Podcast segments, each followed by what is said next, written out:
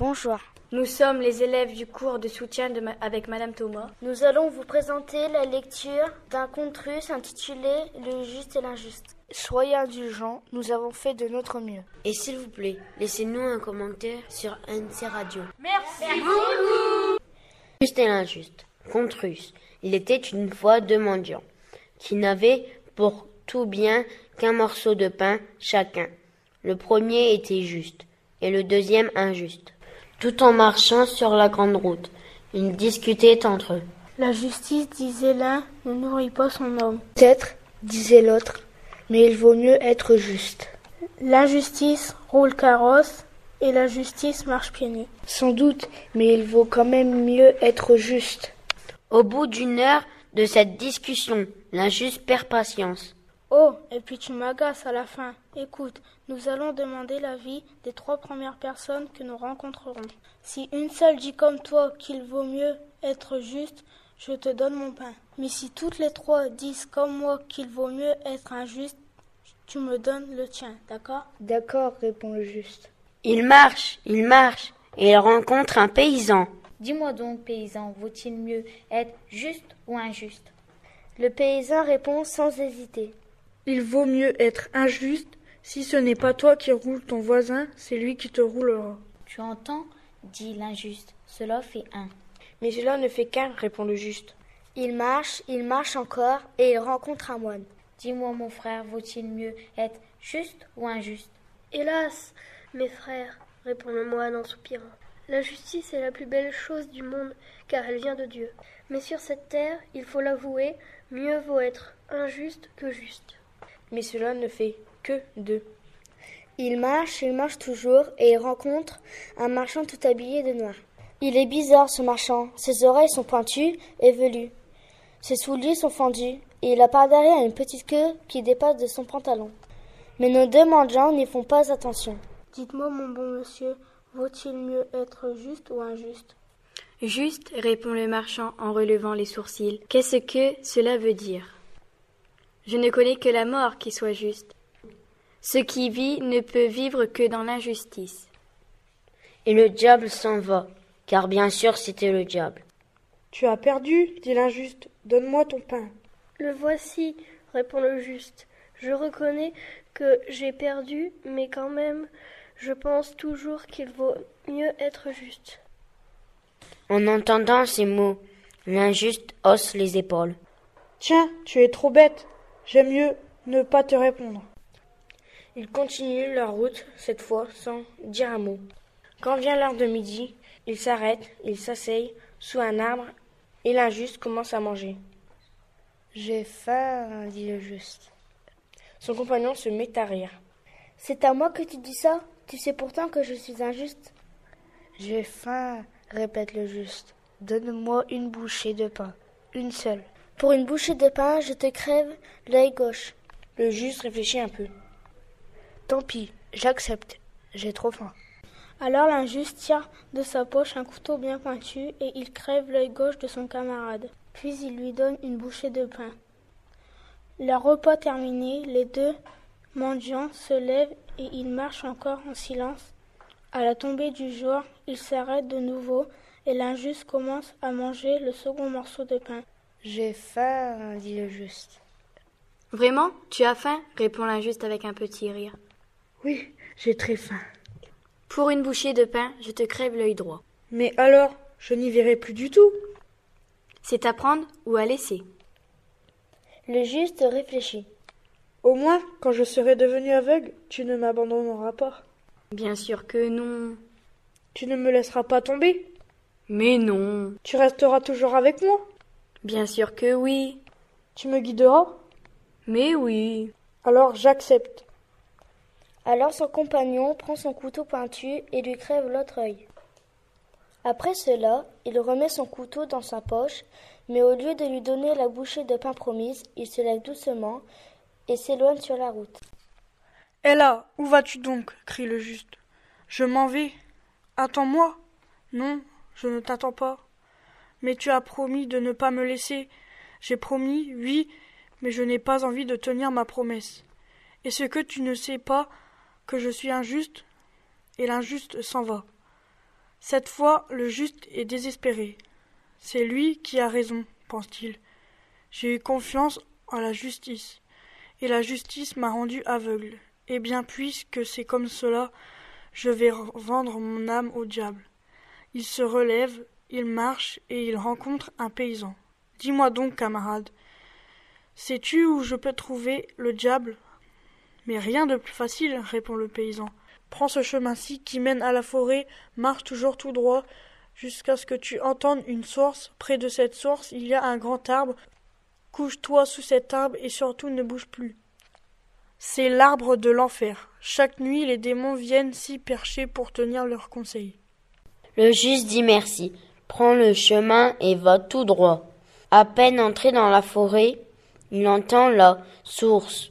Il s'approche, la canne en avant, rencontre le gros arbre, se couche au pied du tronc ne bouge plus. À minuit, en effet, on entend un bruit d'ailes. Ce sont les diables qui viennent de tous les points de l'horizon pour se percher dans la ramure. Quand ils sont tous présents, l'un d'eux, qui est leur chef, prend la parole. Camarades, dit-il, la séance est ouverte.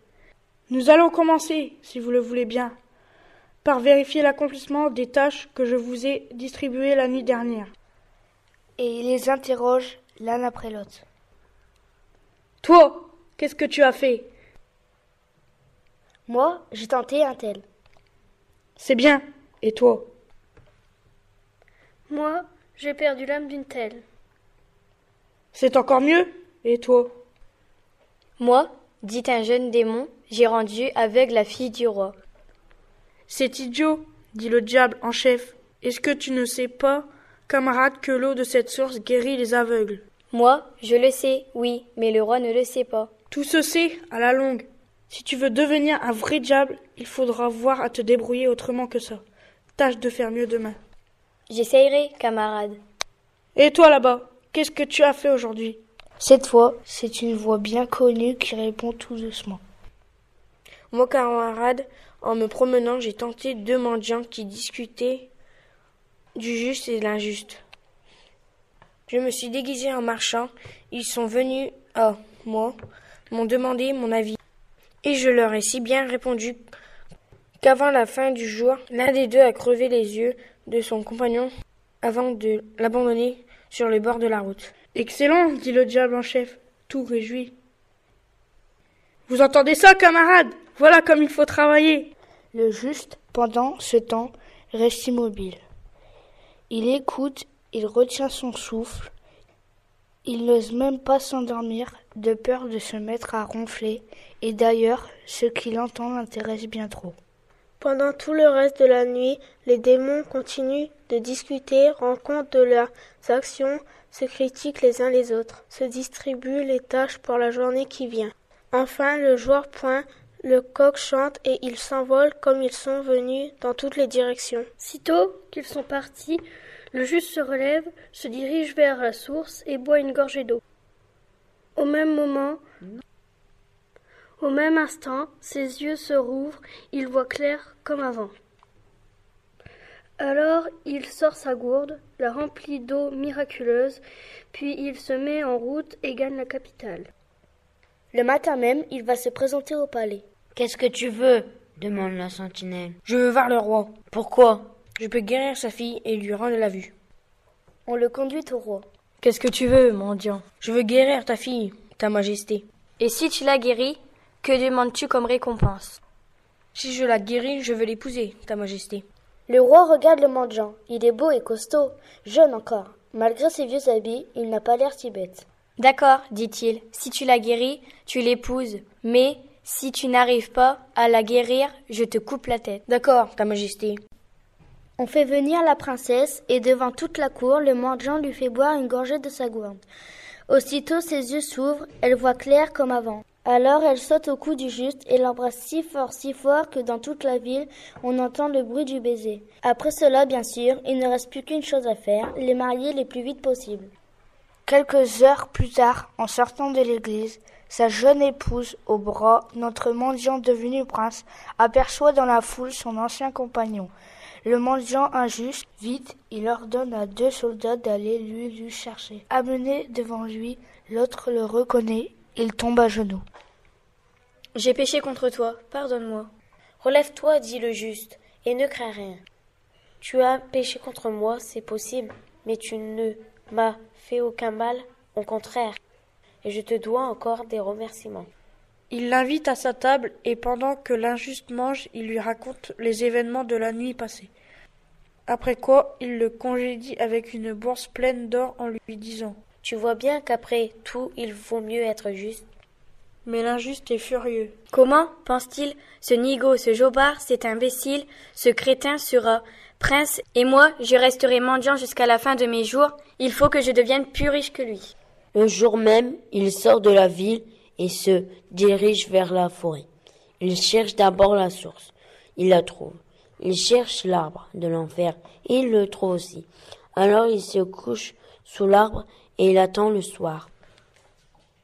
Après minuit sonné, il entend un bruit d'ailes et il distingue vaguement les diables qui viennent en voletant de tous les points de l'horizon pour se percher dans la ramure. Dès qu'ils sont au complet, le chef prend la parole.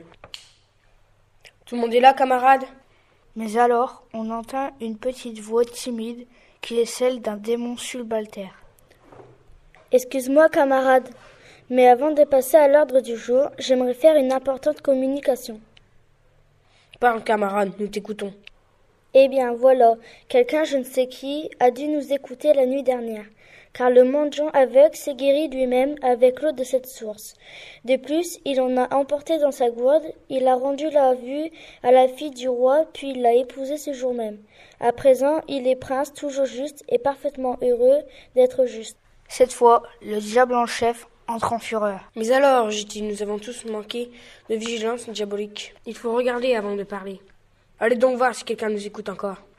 Aussitôt, les démons s'envolent, tourne autour de l'arbre, plus bas, toujours plus bas, fouille dans le feuillage, inspecte le branchage, descende jusqu'au tronc, jusqu'à terre, découvre le mendiant injuste qui se fait tout petit, fonce sur lui en criant et le déchire en mille morceaux.